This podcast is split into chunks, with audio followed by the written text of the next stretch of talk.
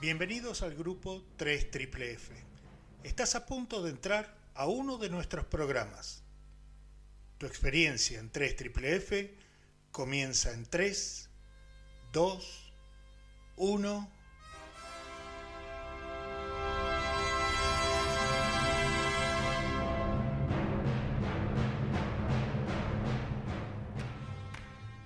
Infonauta, música, entrevistas cine. libros. y mucho más. Ya comienza. Infonauta.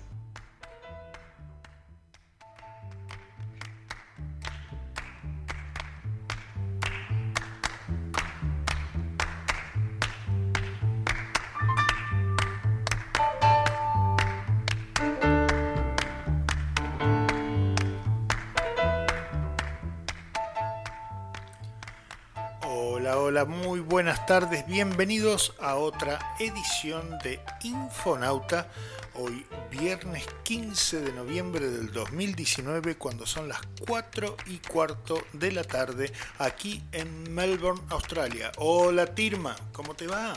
Pues muy bien, la verdad, estábamos eh, eh, preparando el programa y la verdad es que tenemos tantas noticias y enseguida entramos en, en- en- en debate y, en, y no, no haríamos nunca el programa. tenemos que decir, bueno, ya está, vamos a... Listo, arranquemos. Sí, sí, arranquemos.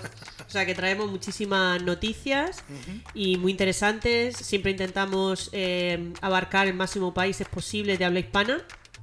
Así que bueno, vamos a, a empezar Así y, y a disfrutar haciendo el programa. Muy bien, yo te sigo. Da- dale con las, con las actualidades de esta semana. Pues mira, estaba ahora mismo leyendo porque por la mañana nos habíamos levantado con una alerta de Nicaragua y El Salvador de em, peligro de tsunami. Ok. Entonces eh, se ha descartado. Al parecer Estados Unidos había detectado, eh, tiene como un sistema de, de- de detec- de detección de, de posibles eh, tsunamis y, y desastres y, y lo han descartado. Sí que es verdad que siguen en vigilancia, pero de momento se descarta en El Salvador y en Nicaragua. Bueno, Eh, se agradece que esté el sistema este, ¿no? Exactamente. Aunque, aunque dé falsas alarmas de vez en cuando, pero, pero cuando, cuando la información sea cierta, bienvenida sea, ¿no? Porque todavía recordamos con horror lo que ocurrió aquí en, este, en, en las costas de aquí del sudeste asiático hace en el 2002 o en el 2003 Sí, fue verdad, verdad. terrible, terrible, miles y miles de muertos. Sí. Este, sí, una, una cosa espantosa. De todas maneras, continúa monitoreando la zona, pero es verdad que lo bueno es que, como dices tú, se detecta enseguida y hay como sistemas muy, muy bien situados. También es verdad que el peligro muchas veces de las redes sociales cuando se pone algo en Twitter y corre como la pólvora. Claro, de más que- algo así. Exactamente, que cunda el pánico. Entonces, bueno, eh, aquí, desde aquí recomendamos a todo el mundo que, que- que siga un poco las noticias. Pero bueno, que yo estaba leyendo que de momento, de momento está descartada Mm. la el peligro de tsunami. Luego también nos vamos a México. Y es porque. Esta es buena. ¿eh? Esa es buena. y además estábamos viendo las fotos Sí. y a todos los oyentes os recomendamos que os metáis y, y miréis. No va a ser hasta el 2020, pero nosotros lo eh, anunciamos con tiempo pues para que compréis las entradas y le echéis un vistazo. Será en febrero del 2020 en la Ciudad de México y se va a llamar eh, Van Gogh Alive y es eh, el famoso pintor, la verdad es que es bastante impresionante sus cuadros, los colores. Y esta exposición lo que tiene de bueno es que es una exposición interactiva. Entonces, los cuadros de Van Gogh no se sitúan en un cuadro, sino que se proyectan en toda una pared o en toda una habitación. Luego juegan también con luces y juegan también con los aromas, recreando también los, los eh, aromas que se supone que el pintor, bueno, pues eh, estaba rodeado cuando pintó de limón, de lavanda, Claro, de, claro. de todas esas cosas. Entonces, la verdad es que es impresionante. total. Totalmente. Además, claro, los cuadros de él con esas luces y esa, esos colores de repente proyectados en toda una habitación, pues está chulísimo. Y se lo han llevado a la Ciudad de México. Es O sea el que- primer lugar, ¿no es cierto? Que, que va a estar esta exposición. Es- en Latinoamérica sí, es el primer lugar. Esperemos que lo dejen bastante tiempo para que pueda ir un montón de gente. Y que después venga para aquí. Y ver. ¿Para aquí dónde? ¿Para aquí a Australia o para, Para aquí a para Melbourne. Argentina? No, no, no, para aquí a Melbourne, digo. Sí, sí, ojalá. Así lo podemos disfrutar nosotros también. Exactamente. Y luego de México pasamos a Bolivia. Esto sí que ha, Mm. ha trascendido mal. Las otras dos noticias han pasado un poco desapercibidas. Sí. Pero lo de Bolivia está en toda la prensa. Que Sí, sí. este hombre ha renunciado, Evo Morales, el presidente. Yo eh, saltaba también la noticia de que han entrado en su domicilio o en su residencia y la han saqueado.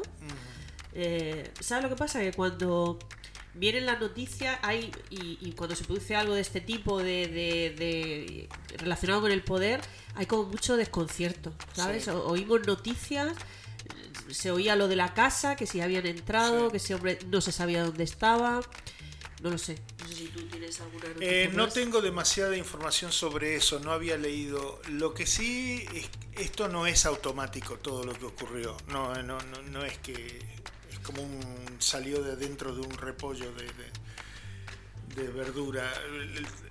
Esto se viene cocinando desde hace un rato. Hubo un referéndum para ver si a él se le extendían, si él podía tener un- un más cantidad de, de periodos como presidente.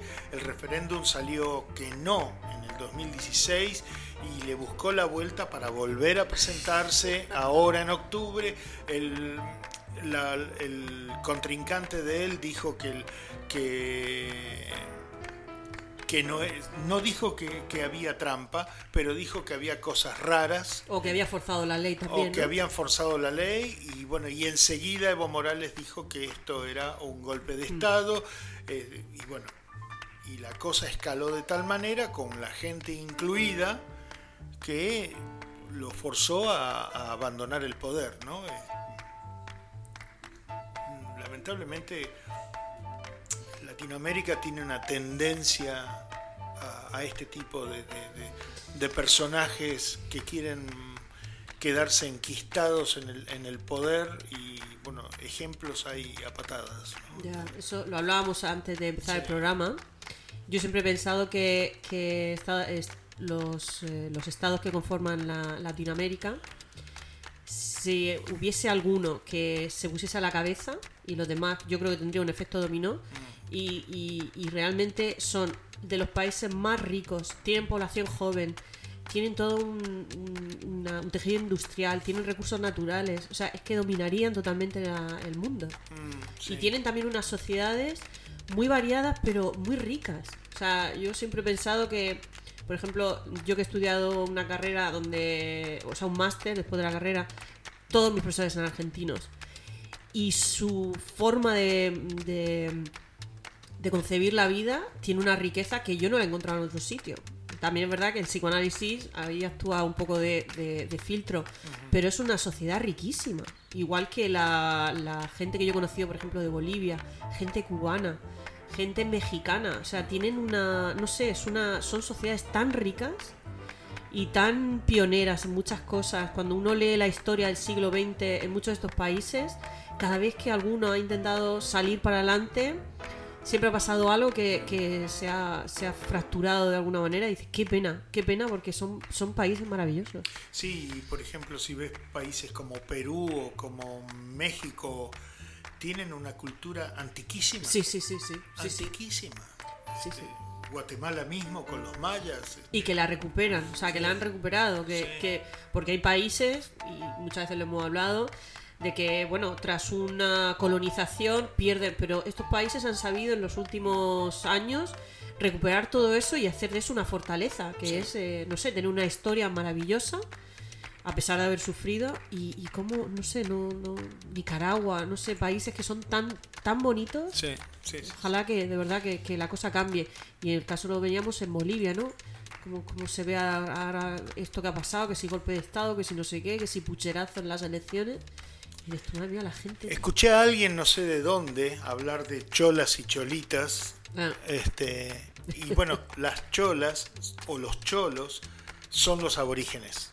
Ese es el, el nombre que se le da a los cholos en, en Bolivia. Y a las cholas son las, las mujeres, ¿no? Este, por una nota que había dicho, había dicho Tirma en el programa de deportes de la radio 3 Triple Z que estuvo, estuvo cooperando esta semana y ella hablaba de, las escaladoras de, los Andes bolivianas y que le escalan en, en ropa, en la ropa original este, aborigen, ¿no? ancestral y las llaman las cholitas porque chola se les dice a las a las mujeres este, aborígenes. Y además, eh, eh, yo saqué esta historia del sitio menos esperado. Mi hija tiene un libro que se llama eh, Cuentos para niñas rebeldes. Y entonces son 100 historias de mujeres o de sociedades femeninas que de alguna manera han colaborado con la historia. Algunos yo creo que no deberían de estar porque no han hecho, pero hay otras que son interesantísimas y en el caso de este, son de las cholitas escaladoras de, Bolivia. Además a mi hija le llamó bastante la atención. ¿Y es, algo nuevo? ¿Es algo de... Eh, es, eh, de hecho, este, el próximo reto, han, han salido de tu tierra, a Argentina, eh, han escalado en la, Concagua. Y también una de ellas, que se llamaba Lidia, decía que, que quieren también dos cosas. Una, profesionalizarse, es decir, que ellas también puedan ser guías, porque hasta, hasta donde yo leí, todo lo que ya eran hombres. Y luego también que las siguientes generaciones también eh, cambien. Entonces ella, por ejemplo, decía que, varias de, de las hijas de ella ya están cambiando. O sea, son pequeños pasitos que cuando tienen gran trascendencia y se le da, se le da eco, cambian. Eso es lo maravilloso de, por ejemplo, decía ayer del deporte, pero bueno, que lo veíamos en otras áreas. Entonces, toda esa gente, todas esas mujeres, eh, tanto que hablamos del Me Too y todo eso, y son mujeres que tienen mucho más mérito porque no tienen todo el eco, exactamente, no tienen la repercusión que puede tener eh, otra, y de repente se plantan y dicen, no, yo también quiero escalar, mm. y no me voy a quitar la ropa yo con mi ropa tradicional, y de repente te ves una imagen de una mujer con su ropa tradicional escalando a 5.000 metros y dices, me quito el sombrero. Claro. ¡Qué maravilla! ¡Qué maravilla! ¡Qué maravilla!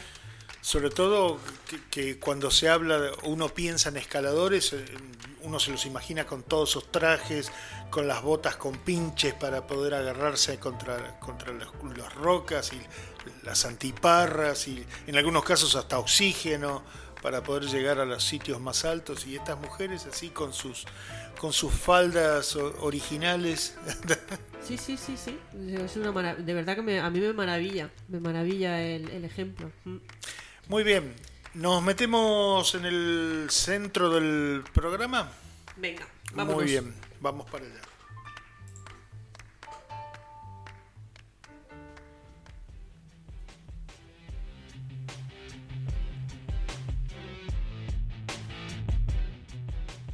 Y recordar seguirnos en nuestras redes sociales. En Facebook, arroba Infonauta Digital. En Instagram, Infonauta Digital en Twitter, arroba Infonauta en red. Y en nuestra página web, 3 ¡Os esperamos!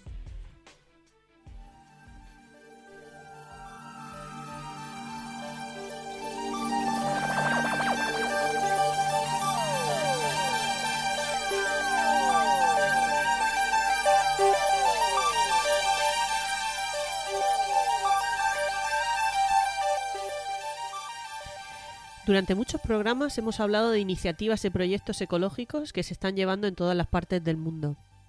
Personas que usan su talento, su tiempo y su compromiso para revertir el daño que le estamos haciendo a este planeta. Señores y señoras, ha llegado el momento de que nosotros nos convirtamos cada uno en protagonistas de ese cambio. Para eso os hemos traído una pequeña guía de ideas cotidianas para reducir la, la basura al máximo. Por ejemplo, Camisetas usadas que no puedas donar porque se hayan roto o porque no estén en condiciones de ser donadas. Corta las en tiras de un milímetro de grosor. Empalma las tiras unas con otras con un pequeño nudo. Vas haciendo un ovillo y esto lo puedes usar en vez de comprar lana. Puedes hacer alfombras, bolsas, bufandas, etc. Con los cartones de huevo. Rómpelos en trozos, los pones en agua hasta que estén blandos. Después los pasas por la batidora, le quitas el agua y lo mezclas con cola. Esto hace una pasta para modelar y lo puedes utilizar para hacer tiestos en vez de comprarlos de plástico. Compra envases grandes, por ejemplo, los de yogures, los de champú, los de legumbres, generarán menos residuos. Usa botes de cristal como tupper. el de la mermelada, el de las aceitunas, el que quieras, úsalos como tupper. Los productos secos que vayan en bolsas, como las legumbres, el pan, etc., todas esas bolsas reúsalas para llevar bocatas o como sustitu- sustituto de film transparente. Los productos que vayan en una malla, como las naranjas, reúsalos para ir al mercado. Regala botellas de cristal o metal a tus amigos para reducir a tu alrededor la compra de botellas de agua de, agua de plástico.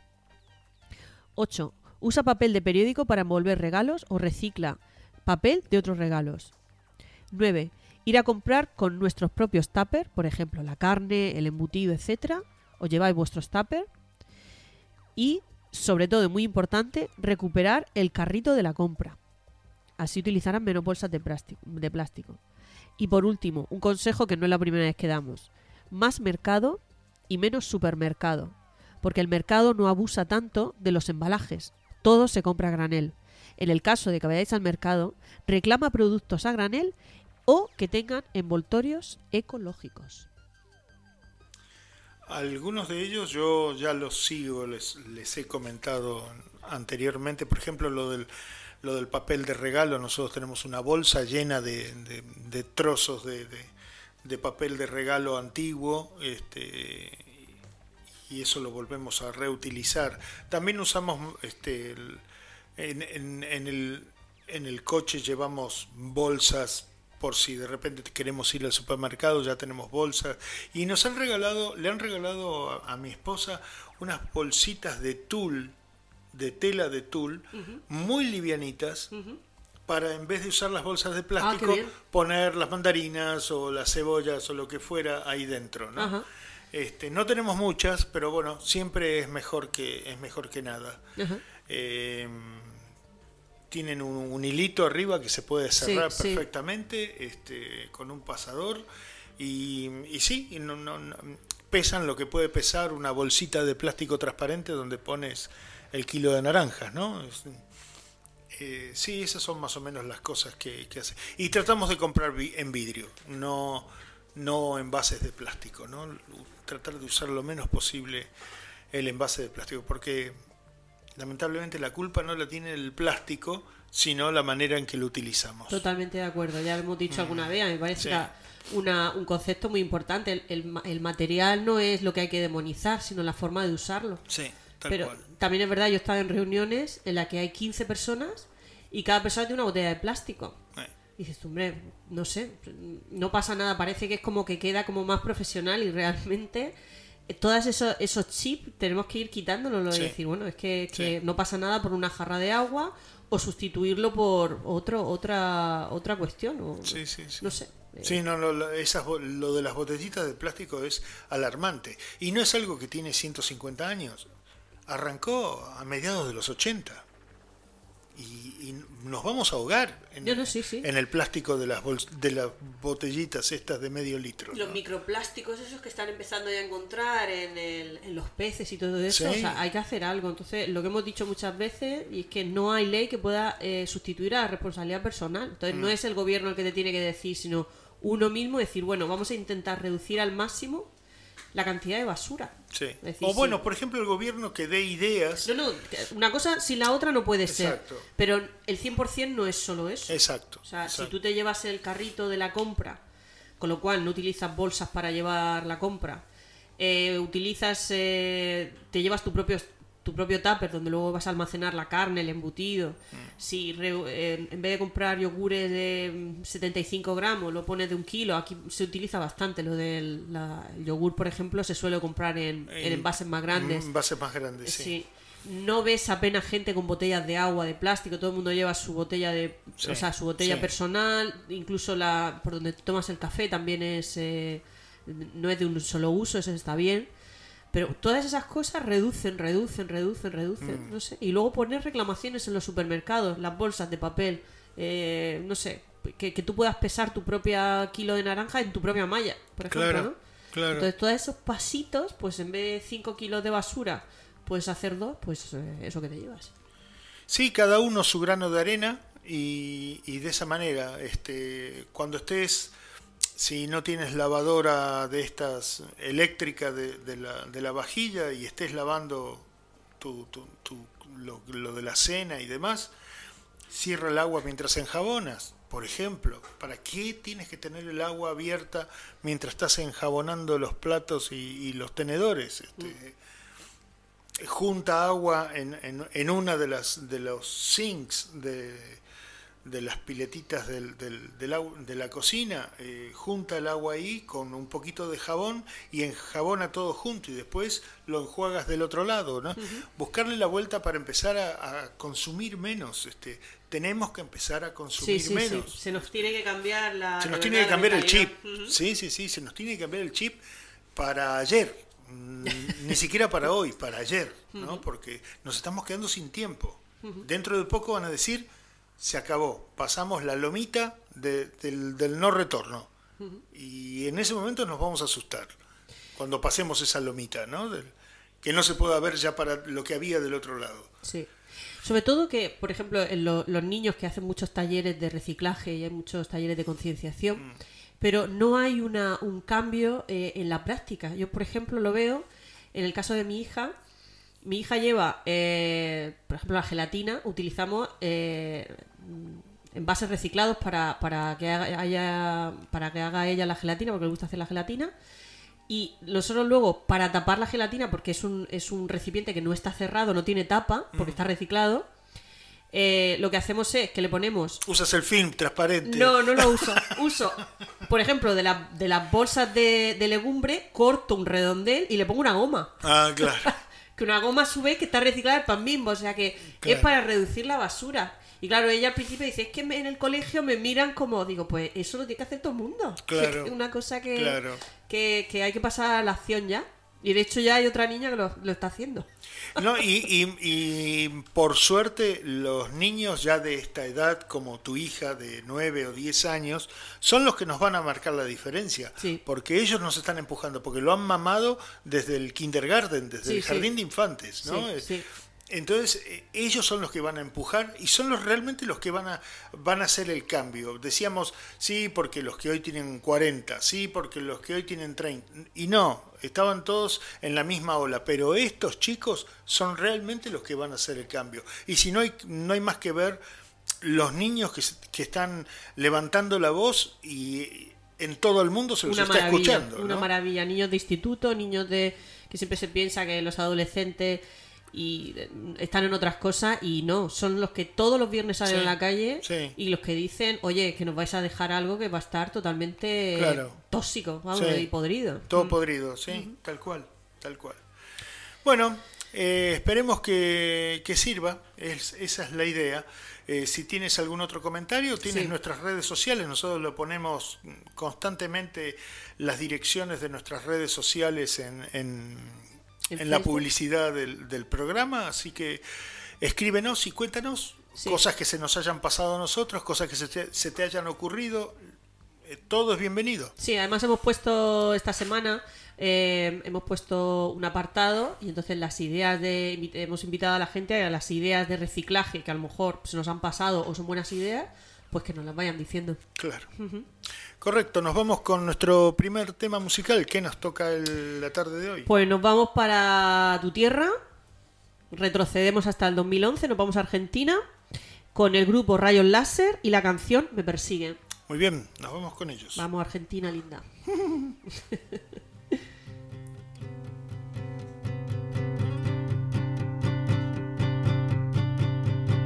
Es muy veloz, viene hacia mí, alcanzarme. Cuando lo vi quise volar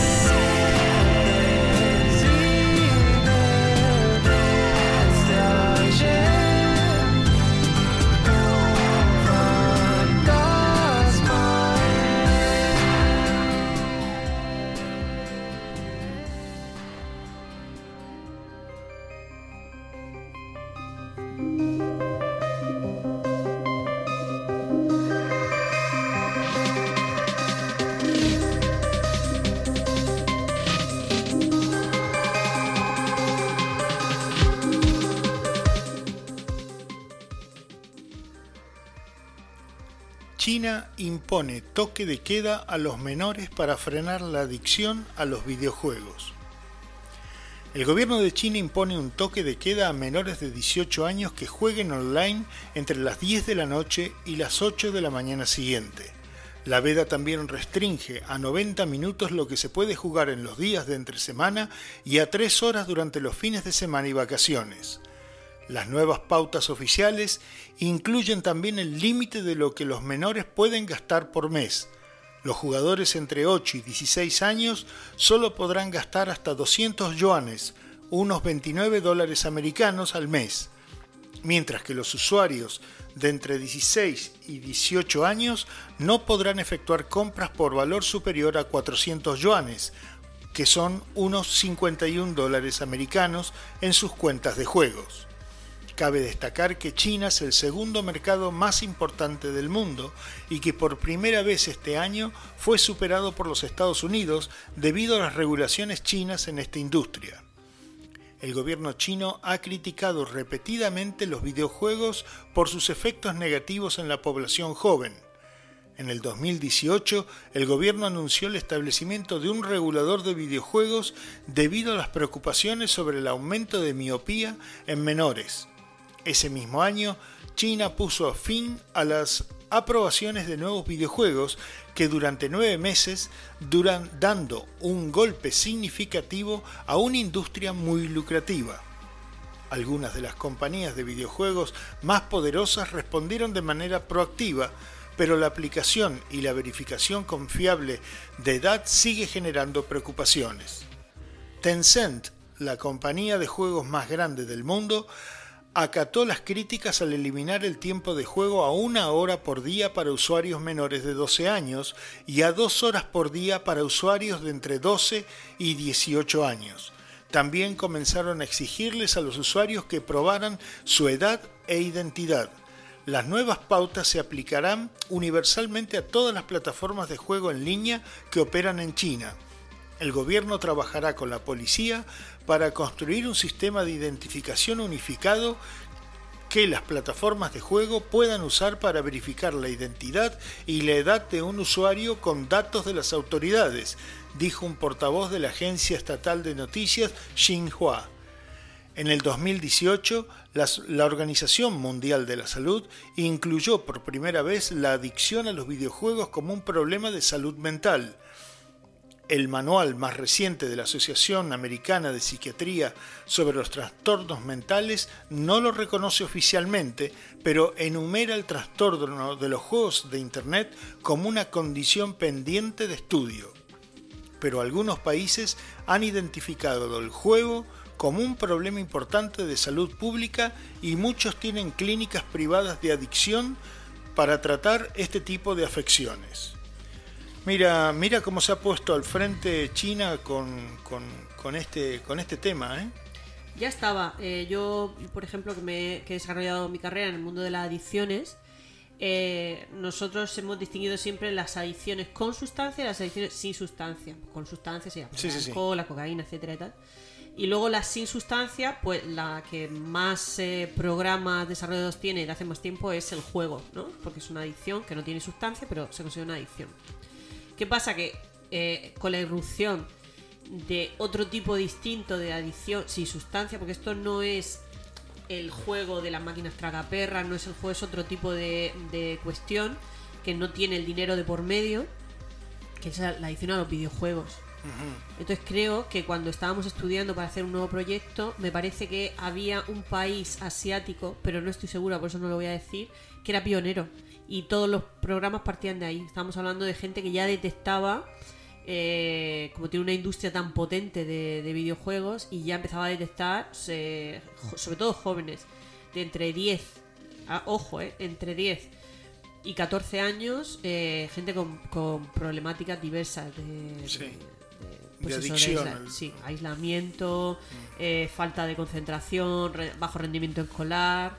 Y entonces empezaban a ver los padres, pues... Y el cansancio, porque se pasan toda la noche en, en línea, online, jugando con chicos de, de, la otra parte del planeta. eso, es otro, eso es otro problema. les hace más vulnerables a, cosas que puedan pasar en Internet. Yo me acuerdo que había un caso muy famoso, pero era de un, de un país europeo, que era una, una niña, tendría 10 años, que mm, estuvo mucho tiempo con problemas de juego, pero los padres no se enteraban, porque cuando se iba a dormir se conectaba con la, con la videoconsola y eh, al principio jugaba hasta que se quedaba dormida, pero luego aguantaba toda la noche y llegó un momento en que se orinaba encima, porque no podía parar de jugar. Entonces se orinaba encima y por eso lo detectaron los padres, porque decían, qué raro, ¿no? Si, qué raro, qué raro, qué raro, hasta que un día entraron y la vieron jugando. Bueno, en una de las fotos del collage que yo subí para, dar un, aperitivo de lo que iba a ser esta nota, se ve un niño eh, al cual se le está borrada, las, se ve mal pixelados sus ojos por ser menor de edad, al que le están dando de comer en la boca para, no para no dejar de jugar, ¿no? Eh, es, es realmente alarmante. Sí, es alarmante. Es, alarmante. Aparte lo que dice lo que dice la nota es eh, la cantidad de miopes que está creando esta, esta adicción, ¿no? Por, porque las pantallas les está quemando la vista. A, niños de 10, 12 años ya tienen que empezar a, utilizar este, gafas medicadas porque, ya no ven bien. Claro, claro, pues luego vendrá los efectos a largo plazo eh, empezamos a verlos, pero más a corto plazo. Estamos empezando a ver niños, pero esto es transcultural, o sea, que esto es en todos los, países del mundo, que es una epidemia. O sea, estamos empezando a ver pues niños que no tienen habilidades sociales, que no tienen eh, habilidades para desarrollar un ocio, no tienen eh, todas esas habilidades que se tienen que desarrollar, no se desarrollan. Además, el, juego es la única eh, fuente de lo que sea, fuente de identidad, fuente de, de, goce, fuente lo que sea. Entonces anula todo, todo lo demás. Y eso es un problema. Claro, claro, sí. Porque al no moverse, y no solamente comer y no moverse, eso crea sobrepeso. Mm. Este, y, y, eso lo estamos viendo hoy día, no hay, hay, que nada más salir a la calle ¿no? para, para verlo. Sí.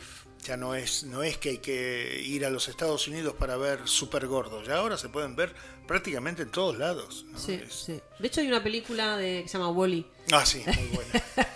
y entonces propone como evolución el, el que el, hombre va cada vez haciendo menos cosas mm. y cada vez engordando más. Entonces hay una escena al final que aparecen todos los capitanes de la nave. Porque llevan como 500 años. Exactamente, se, han cargado el planeta, entonces es, la, la, civilización está en una nave y entonces se ve todos los capitanes, entonces van pues cada vez siendo más gordos. O sea, que el final es el, el último capital que no sabe, no sabe nada de tecnología porque todo lo hacen. Y entonces esa civilización está, van como en unas eh, plataformas sentados y entonces hay una pajita que les da de comer, ahí Sí, están sí. frente a la pantalla, ¿no? Y es curioso, dices, tu madre mía, espero que no llegue ese Que no lleguemos así, pero, pero sí, vamos, vamos a... Y, y todo empieza, ¿por qué ocurre todo esto? Porque el planeta está repleto de basura Se va la mierda. y ya no hay dónde, dónde poner, ya no está fértil. El problema era que cuando apareciese la- el primer hojita verde, se podía volver, ¿no? Ese, ese era el- así Fíjate, hemos conectado tu nota con la mía.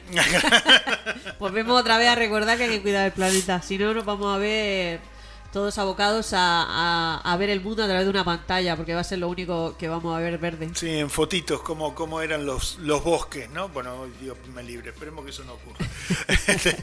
Vámonos con nuestro siguiente tema musical. Nos vamos a Paraguay, el año 2017. El tema se llama Qué maravilla, de Rorro Ruiz Díaz. Y esa es la música que tenemos esta tarde desde Paraguay. Nos vamos con ellos. Vamos a Paraguay. Un beso a Paraguay.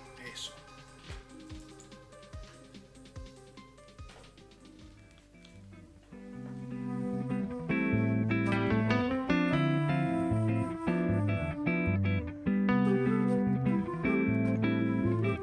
Qué maravilla, qué cosa linda, ver a la vida tan distraída.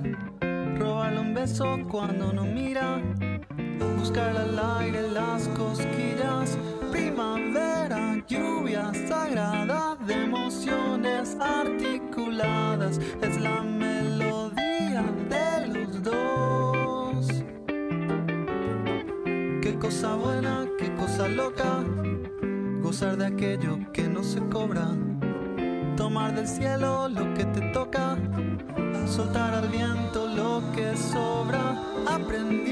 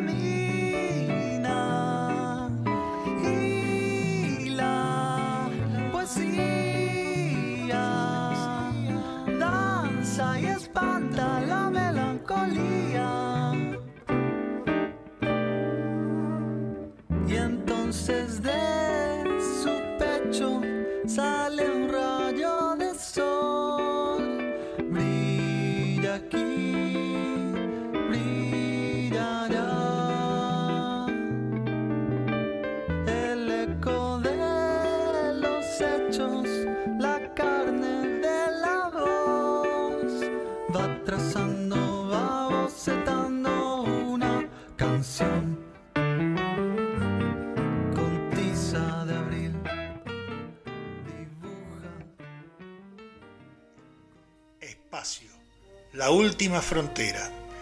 Estos son los viajes de la nave Infonauta, en una misión continua, explorando extraños nuevos mundos, buscando nueva vida y civilizaciones, yendo donde nadie ha llegado antes cada semana.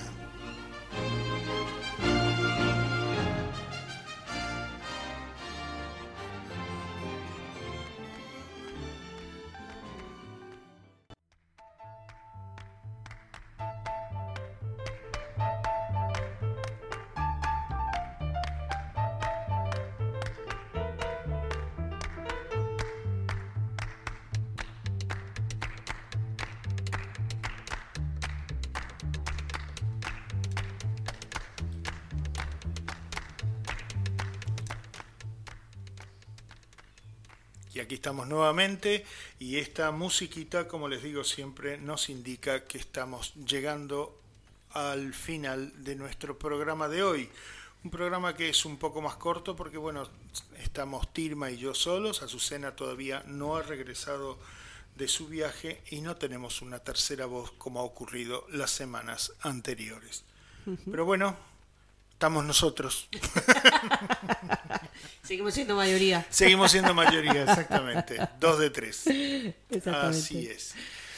¿Tú qué Pues, traías? Mira, yo. eh, hay una película aquí, no sé, porque muchas veces eh, en, en los estrenos de las películas, dependiendo del continente, hay una Mm. diferencia de fecha. Pero sí que, como hoy en día hay muchísimas películas que se mantienen en cartelera durante varias semanas, eh, yo recomiendo que vayan a ver la película de Maléfica, la segunda parte. Que también trabaja Angelina, Angelina Jolie. Jolie, sí. Para los que no hayan visto la primera parte, está basado en la. Bueno, eh, más o menos, está basado en la historia de la Bella Durmiente, pero tiene una, una visión diferente. La Bella Durmiente eh, pone siempre la rivalidad femenina y luego la salvación por un personaje masculino, y en este caso. Eh, todos los elementos están bastante cambiados y a mí no me gusta Angelina Jolie, de hecho, como actriz, pero el personaje es que mm, es eh, está muy bien muy bien hecho muy bien eh, la historia está muy bien y, y merece la pena o sea mere- merece la pena el, el cómo se desarrolla el Sí. desenlace Ya la primera era, era muy buena. muy buena era Sí. muy buena muy muy buena de cómo sobre todo te ponen siempre el villano a ella la ponen como además el aspecto y todo es como algo muy muy no sé que te da un poco de grima verlo y luego te explica su historia ¿no? lo que estábamos hablando el otro día de Joker y la segunda parte yo no la he visto la voy a ver pero me la han recomendado Mm. porque dicen que está bastante bien o sea que yo recomiendo ver la primera y recomiendo ver la segunda Vi un video de cómo la maquillan a ella para ponerle los pómulos, esos saltos y demás. Este está hecho en velocidad para, para poder que no sea un proceso muy largo, pero tarda un montón de tiempo en, en maquillarla para ponerla en personaje, ¿no? Sí. Este es sí, sí, es, un- es una película es interesante. Yo por mi lado el fin de semana pasado vi en, el- en Netflix una que seguramente la, la están dando, porque estos sí que hacen estrenos mundiales normalmente, eh, se llama The King. Eh, la están dando en este momento. Es una... En la producción general aparece Brad Pitt, no en la película, sino como productor general, es este, una coproducción con Australia, el director es australiano y hay un par de, de actores secundarios muy conocidos australianos y mm, el- eh, trata sobre la vida del rey Enrique V eh, a principios del siglo XV. Y Enrique V o Enrique VIII no, quinto, quinto. Es, es anterior a. Enrique VIII. Es como casi 100 años anterior a, Enrique VIII. 80 por lo menos. Y, mm, y está muy bien la película. Son bastante, bastante cruditas las escenas de guerra. Y bueno, guerra medieval, ¿no? Con catapultas, ballestas, armaduras, es de ese tipo de... aceite de- hirviendo aceite hirviendo, sí que probablemente sería agua, este, porque el aceite era carísimo en aquella época, pero, pero sí, se que- quedó eso de que se tiraba aceite hirviendo. Eh, lo que sí tiraban era, era alquitrán, que se, quedaba, se quedaba pegado. Ay, Dios. El, el tatarabuelo del napalm, ¿no?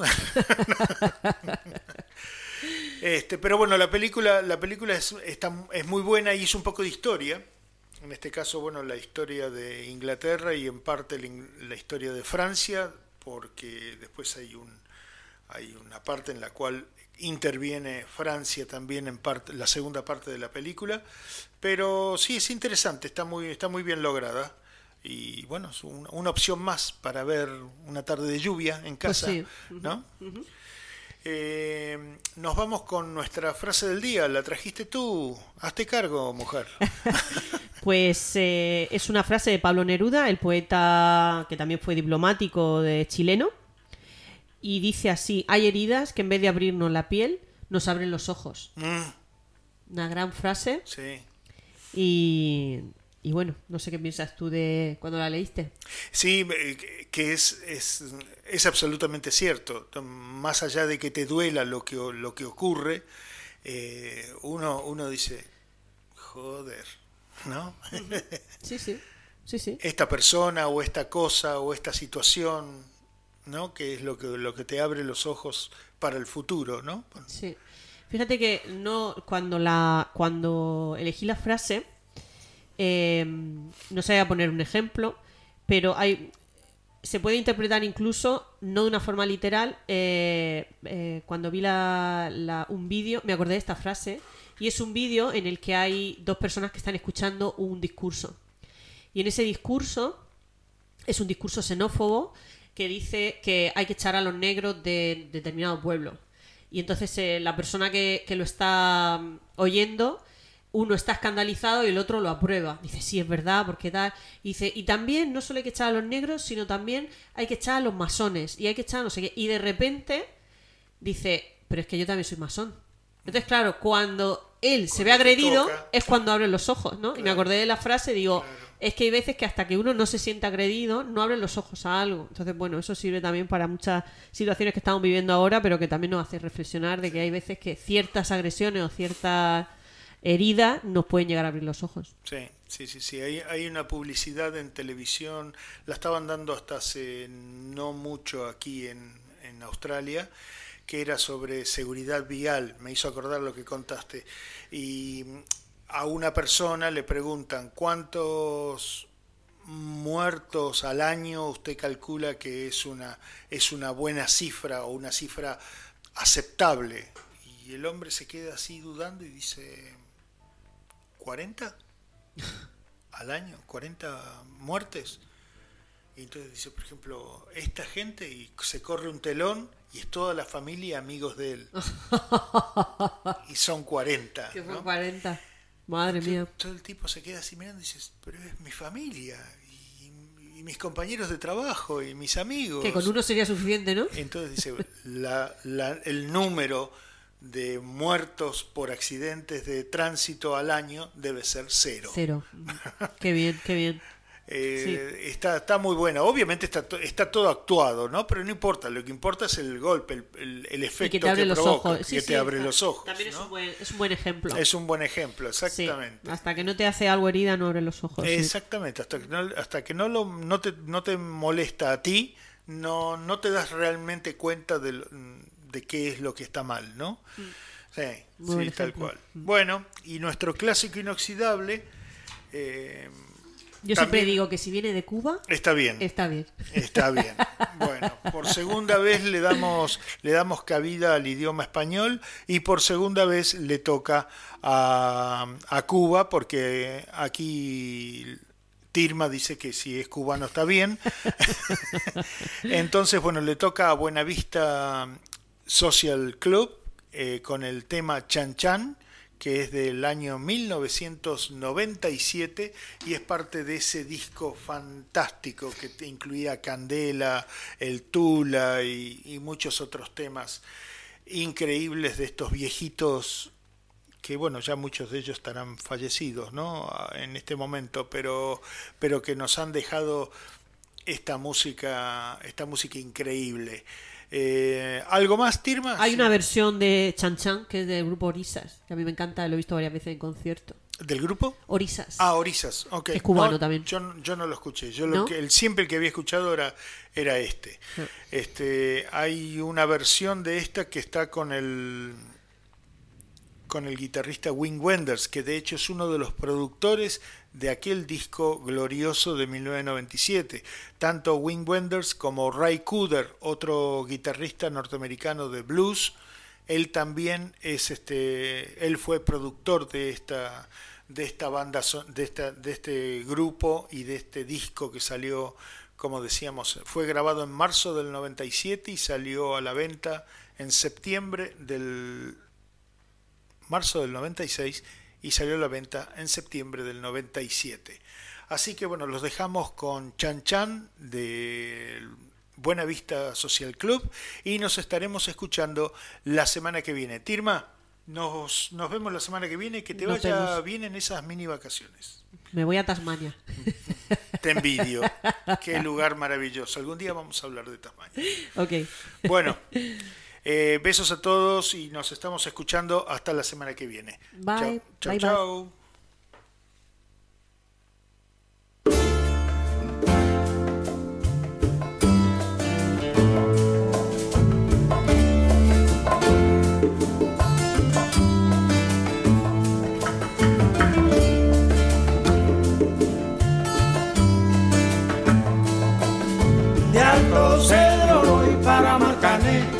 llego a Puerto voy para Mayarín.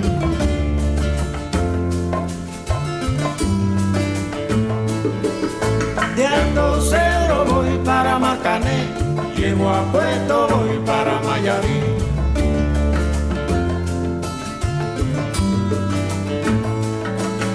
De Alto Cedro voy para Marcané, llego a Puerto voy para Mayarín.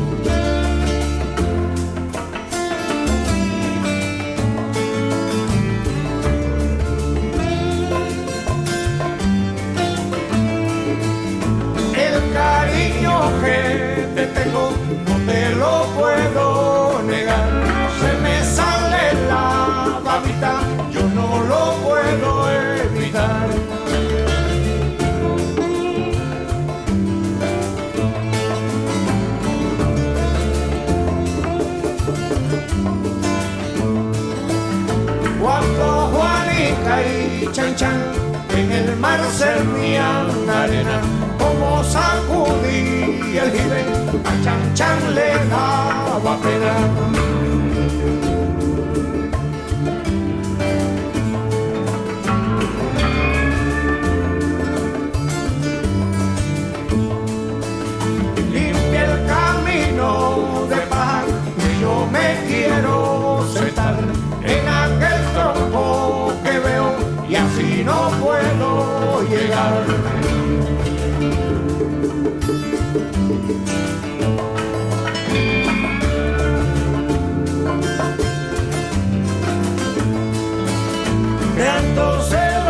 Para Marcané, llego a Puerto voy para Mayarí.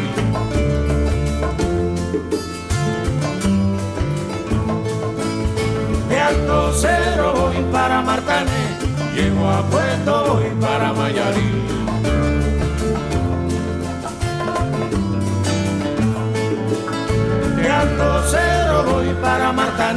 Llego a Puerto voy para Mayarí.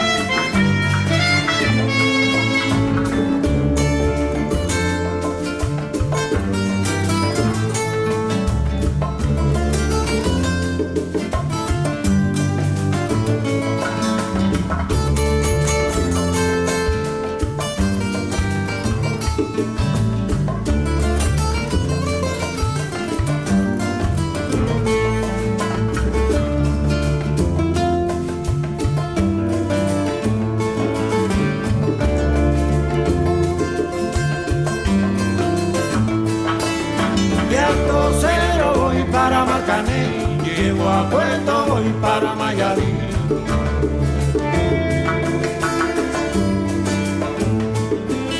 De Alto Cedro voy para Marcané, llego a Puerto voy para Mayarí.